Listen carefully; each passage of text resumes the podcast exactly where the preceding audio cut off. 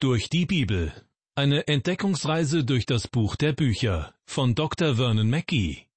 Ins Deutsche übertragen von Steffen Brack und gesprochen von Kai-Uwe Wojczak. Die ganze Bibel wollen wir kennenlernen in unserer Sendereihe durch die Bibel.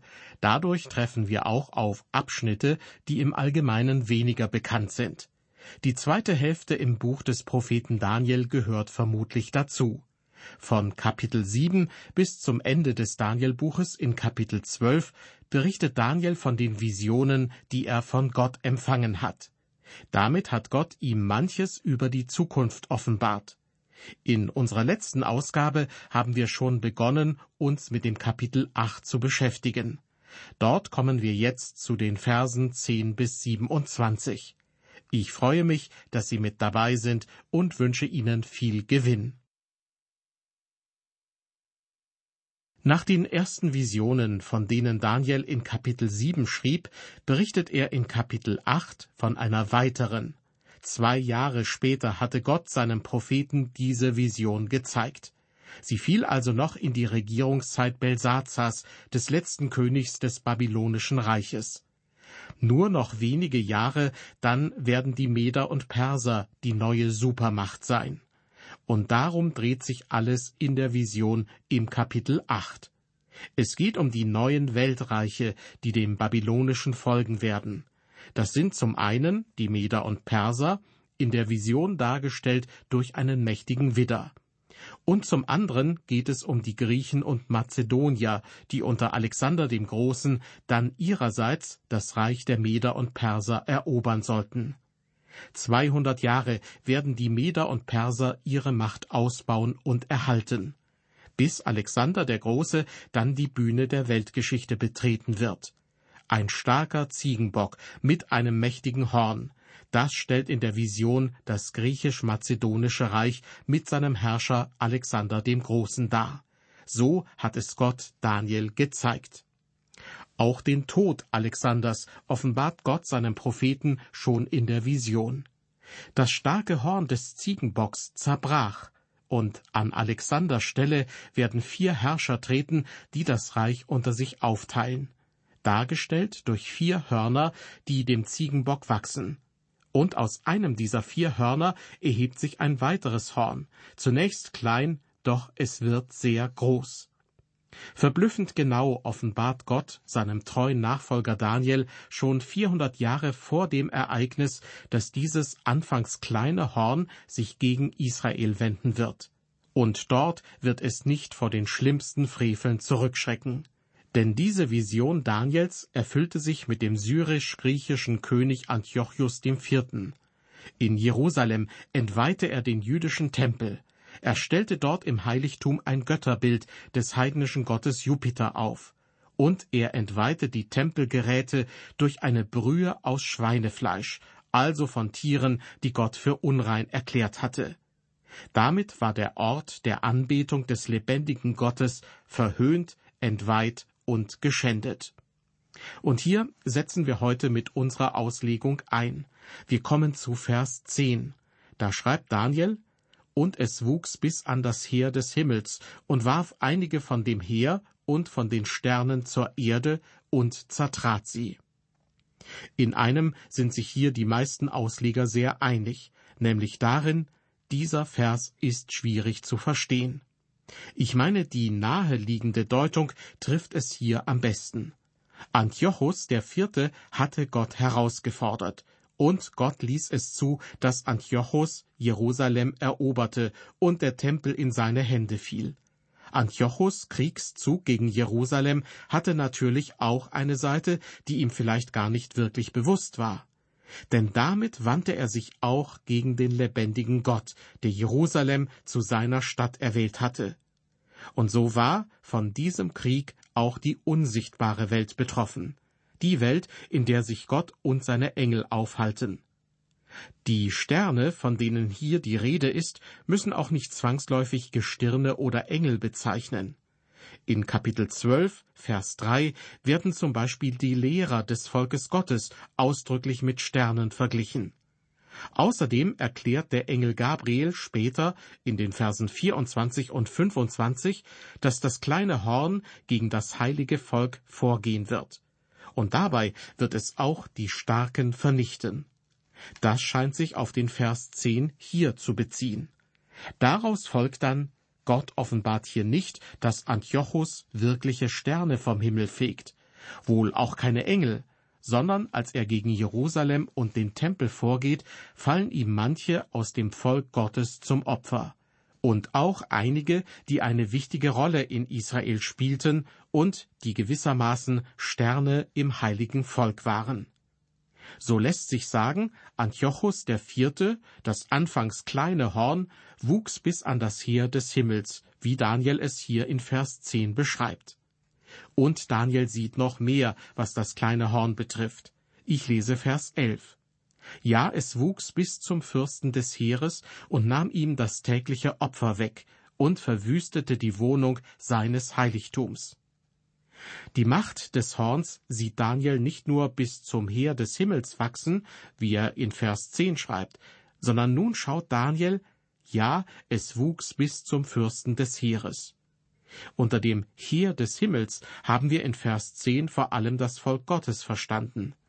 Trifft diese Deutung zu, dann wäre unter dem Fürsten des Heeres hier in Vers 11 der hohe Priester in Jerusalem zu verstehen. Denn mit Fürst bzw. Oberster werden im Alten Testament sowohl politische als auch religiöse Führer bezeichnet. Dann weissagt Daniel also, dass Antiochus gegen den Hohepriester des Tempels in Jerusalem vorgehen wird. Und so geschah es auch tatsächlich. Antiochus setzte Hohepriester ab und andere an ihrer Stelle ein, ganz wie es ihm beliebte. Die Formulierung Fürst des Heeres lässt sich natürlich auch auf Gott selbst beziehen. Zum einen handelt der Hohepriester in einem gewissen Sinne als Vertreter Gottes. Zum anderen ist Gott selbst der oberste König, worauf die Psalmen, die Lieder der Bibel immer wieder hinweisen. Und natürlich vergreift sich Antiochus an Gott selbst, wenn er dessen Volk, dessen heilige Stadt und Gottes Tempel angreift. Antiochos ging auch so weit, sich selbst als Gott zu bezeichnen. Er gab sich den Titel Theos Epiphanes, und das bedeutet der erschienene Gott. Dem kleinen Horn scheint niemand Einhalt zu gebieten. In Vers 12 heißt es von ihm, und es wurde Frevel an dem täglichen Opfer verübt, und das Horn warf die Wahrheit zu Boden, und was es tat, gelang ihm. Doch so schlimm die Verwüstungen durch Antiochos dem Vierten auch sein würden, das gelingt ihm alles nur aus einem einzigen Grund, weil Gott es zulässt. Und auch Antiochos, das kleine Horn, hat nur so lange Macht, wie Gott sie ihm zugesteht, und keine Minute länger. Das deutet sich im nächsten Vers bereits an. Der Vers 13 lautet, Ich hörte aber einen Heiligen reden, und ein anderer Heiliger sprach zu dem, der da redete, wie lange gilt dies Gesicht vom täglichen Opfer und vom verwüsteten Frevel und vom Heiligtum, das zertreten wird? Ein Heiliger spricht hier zu einem anderen Heiligen. Im weiteren Verlauf der Vision tritt ab Vers 15 der Engel Gabriel an Daniel heran, denn er will ihm das Geschaute deuten. Daher liegt es nahe, dass bereits hier in Vers 13 mit den Heiligen von Engeln die Rede ist. Die Engel, das sind jene Wesen, die Gott ebenfalls mit Geist erschaffen hat, also mit Verstand, Klugheit und der Fähigkeit zum Denken, so wie uns Menschen. Dabei sind die Engel allerdings das, was wir aus unserer Perspektive übernatürliche Geschöpfe nennen würden. Dabei frage ich mich übrigens immer, als was die Engel uns bezeichnen. Der Engel spricht hier vom verwüstenden Frevel oder vom Greuel der Verwüstung, wie es in der Einheitsübersetzung heißt. Das sind die Worte, mit denen er die Entweihung des Tempels in Jerusalem beschreibt. Wie lange gilt dies Gesicht? fragt der Engel. Wie lange soll die Entweihung des Tempels andauern? Die Antwort darauf folgt in Vers 14. Dort lesen wir, Und er antwortete mir, bis 2300 Abende und Morgen vergangen sind. Dann wird das Heiligtum wieder geweiht werden. Der Engel spricht hier davon, dass 2300 Abende und Morgen vergehen sollen. Dann werde das Heiligtum wieder geweiht werden. Bei der Deutung dieser Zeitangabe 2300 Abende und Morgen herrschte schon immer besonders viel Uneinigkeit. William Miller, ein US-amerikanischer Prediger des 19. Jahrhunderts, deutete die Abende und Morgen als Tage, die aber sinnbildlich für ein Jahr stehen. Deshalb ging er davon aus, dass Gott hier durch die Vision in Vers 14 von 2300 Jahren spricht, nach denen das Heiligtum wieder gereinigt werden würde. Im Jahr 457 vor Christus bevollmächtigte der Perserkönig Ataxerxes den jüdischen Priester Esra, den zerstörten Tempel Gottes in Jerusalem wieder zu errichten. Weil es auch hier in Vers 14 um den Tempel geht, rechnete William Miller von diesem Jahr 457 vor Christus ausgehend Dazu addierte er die 2300 Jahre und landete folgerichtig im Jahr 1843. Das sollte das Jahr sein, an dem Jesus Christus wieder in unsere Welt zurückkehren würde, um die Erde zu reinigen. So Miller und seine Anhänger. Denn das Heiligtum aus Vers 14 hier im Danielbuch deuteten sie auf die Erde und nachdem Jesus sie gereinigt habe, sei die Erde das neue Heiligtum. William Miller war ein aufrichtiger Prediger, aber bei dieser Auslegung hat er sich völlig verrannt. Die Abende und Morgen als Jahre zu verstehen, hat sich als brüchige und unsichere Grundlage erwiesen. Die biblischen Prophetien von dieser Annahme auszudeuten, hat sich in der Geschichte nicht bewährt. Deuten wir jedoch die 2300 Abende und Morgen als wirkliche 2300 Tage, ergibt sich eine Zeitspanne von etwas mehr als sechs Jahren. Das entspricht in etwa dem Zeitraum, in dem Antiochus Vierte seine Gräueltaten verübte. Denn damit begann er um das Jahr 170 vor Christus. Und ein Ende fanden seine Abscheulichkeiten erst mit seinem Tod im Jahr 164 vor Christus. Im gleichen Jahr vertrieb Judas Makkabäus, Anführer der jüdischen Freiheitskämpfer, die syrischen Truppen aus Israel. Und so konnte der Tempel in Jerusalem endlich vom Götzendienst gereinigt und wieder neu dem lebendigen Gott geweiht werden. Daran erinnert sich das jüdische Volk bis heute mit dem Chanukka-Fest, dem Fest der Lichter. Von diesem Fest hören wir im Neuen Testament es war Winter. In Jerusalem feierte man das Fest der Tempelweihe. Das Fest wurde also auch zur Zeit des Neuen Testaments gefeiert. Und daran hat sich für viele Juden bis heute nichts geändert. Im Alten Testament wird das Chanukka-Fest natürlich noch nicht erwähnt, denn es entstand ja erst mit der Wiedereinweihung des Tempels im Jahr 164 vor Christus. Damit fällt die Entstehung des Festes in die Zeit zwischen den Testamenten. Das ist die Zeit nach dem Abschluss des Alten Testamentes um 400 vor Christus mit dem Buch Maleachi und das ist die Zeit vor dem Beginn des Neuen Testamentes. Dort schildern uns die ersten Berichte die Ereignisse rund um die Geburt Jesu, die sich etwa ab dem Jahr acht oder sieben vor Christus zugetragen haben. Zurück zu Daniel und seiner Vision. Wie schon in den ersten Visionen in Kapitel 7, so ergeht es Daniel auch mit der Vision in Kapitel 8. Er sieht die Ereignisse, versteht sie aber nicht. Und so beauftragt Gott erneut einen seiner Boten, diesmal den Engel Gabriel, um dem Propheten die Vision zu deuten. Davon ist in den Versen 15 und 16 die Rede.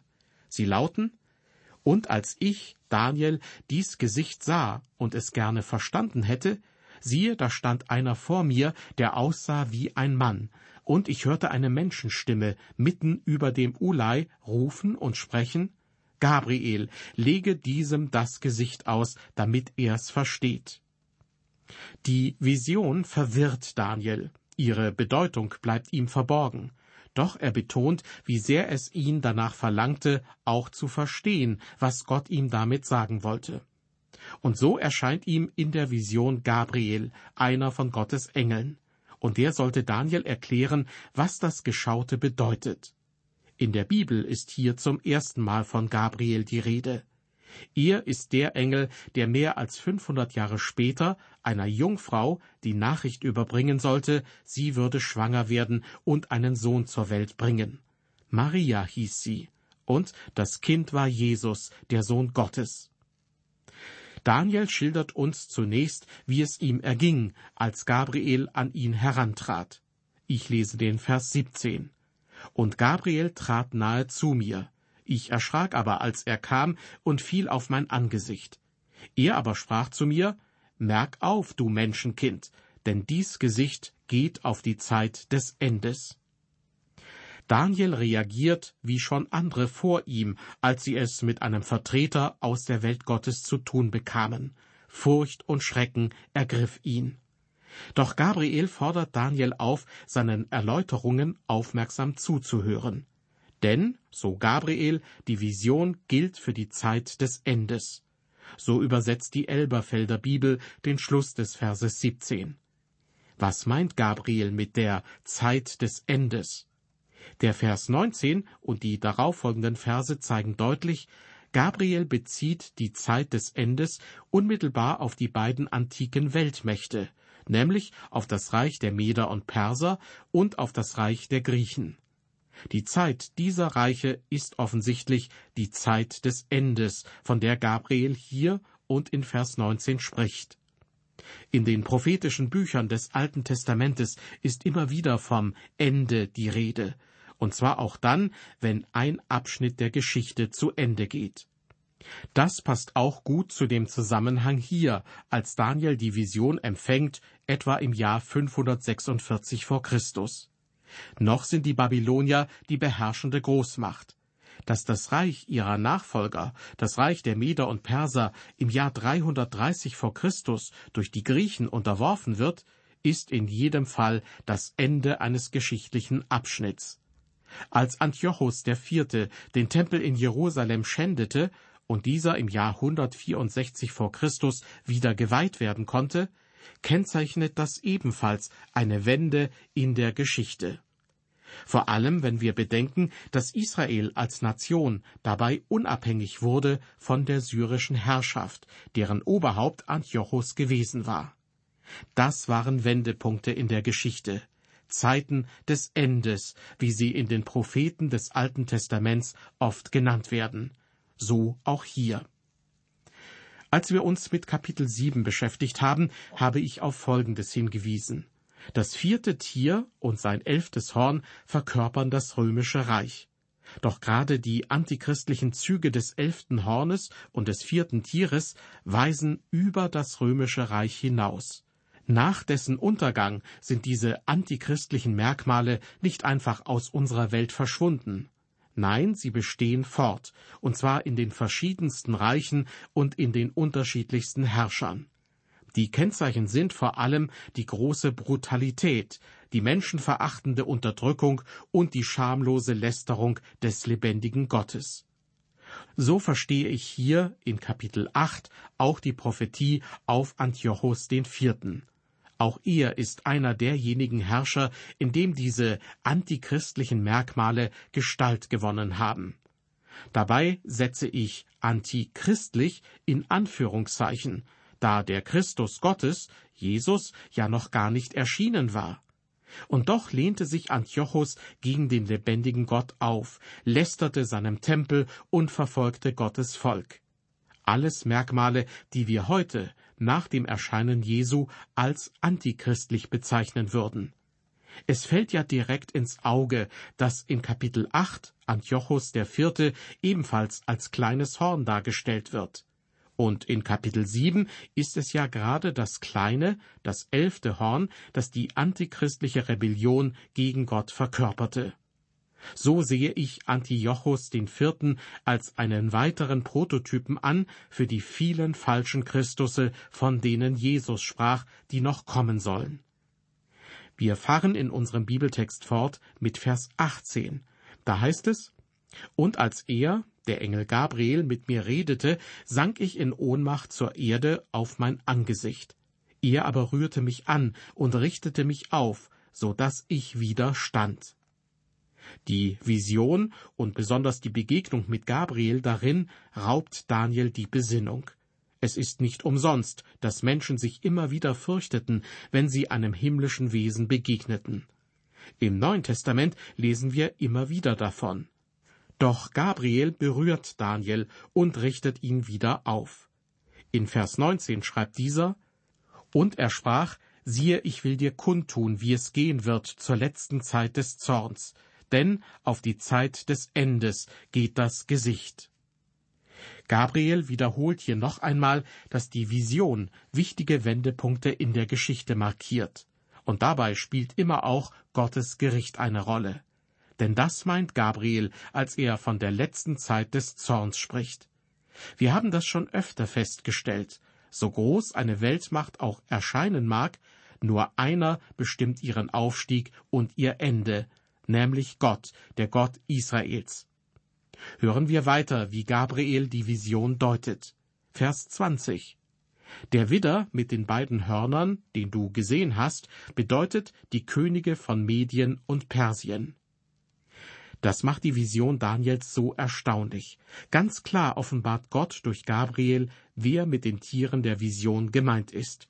Spekulationen unsererseits erübrigen sich.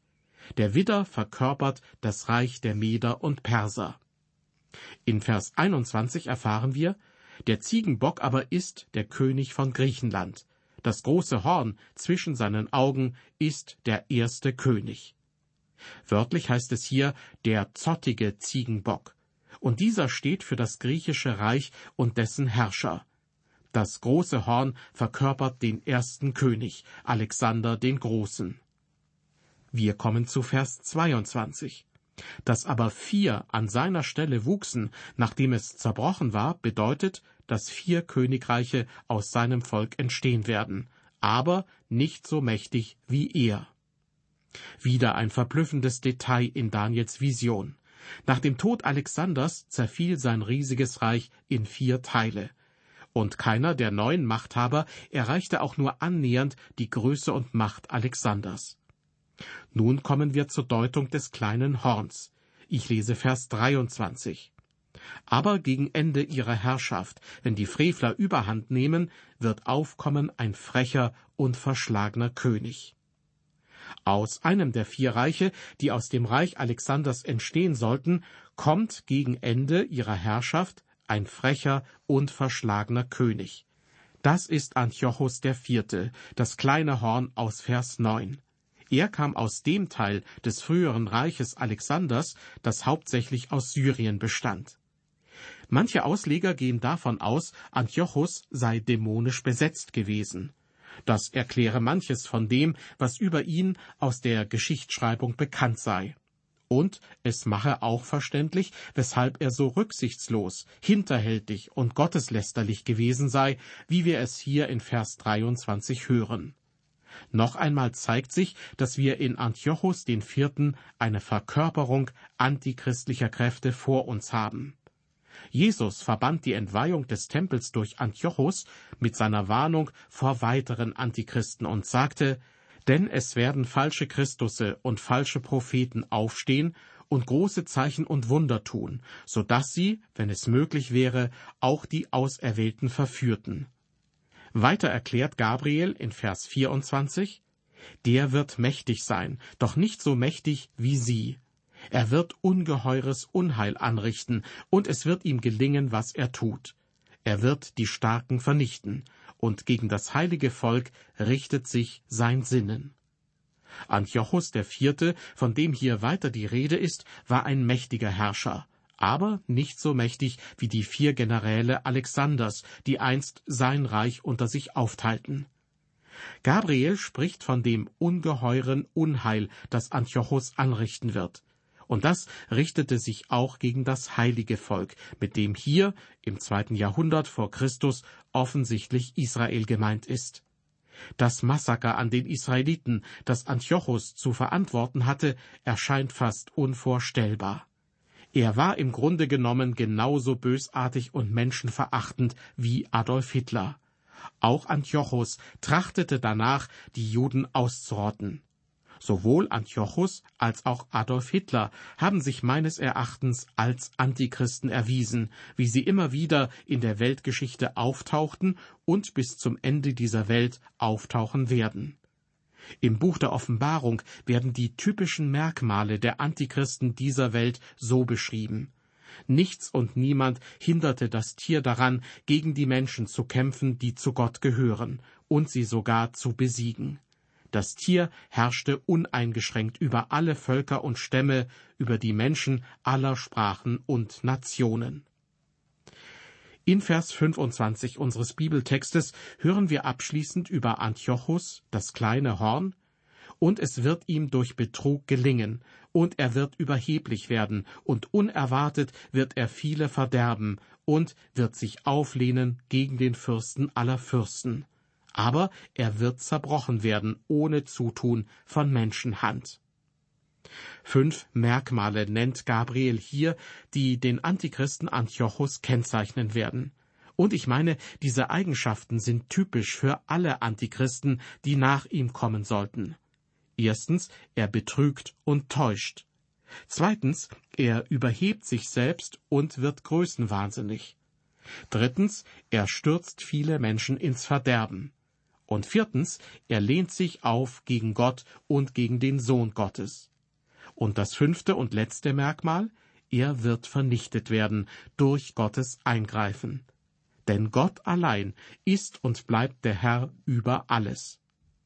Gabriel beendet seine Deutung mit den Worten aus Vers 26. Er lautet, Dies Gesicht von den Abenden und Morgen, das dir hiermit kundgetan ist, das ist wahr. Aber du sollst das Gesicht geheim halten, denn es ist noch eine lange Zeit bis dahin.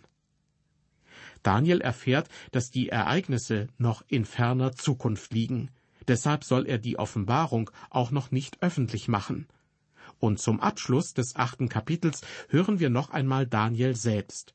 Er schreibt in Vers 27, Und ich, Daniel, war erschöpft und lag einige Tage krank. Danach stand ich auf und verrichtete meinen Dienst beim König.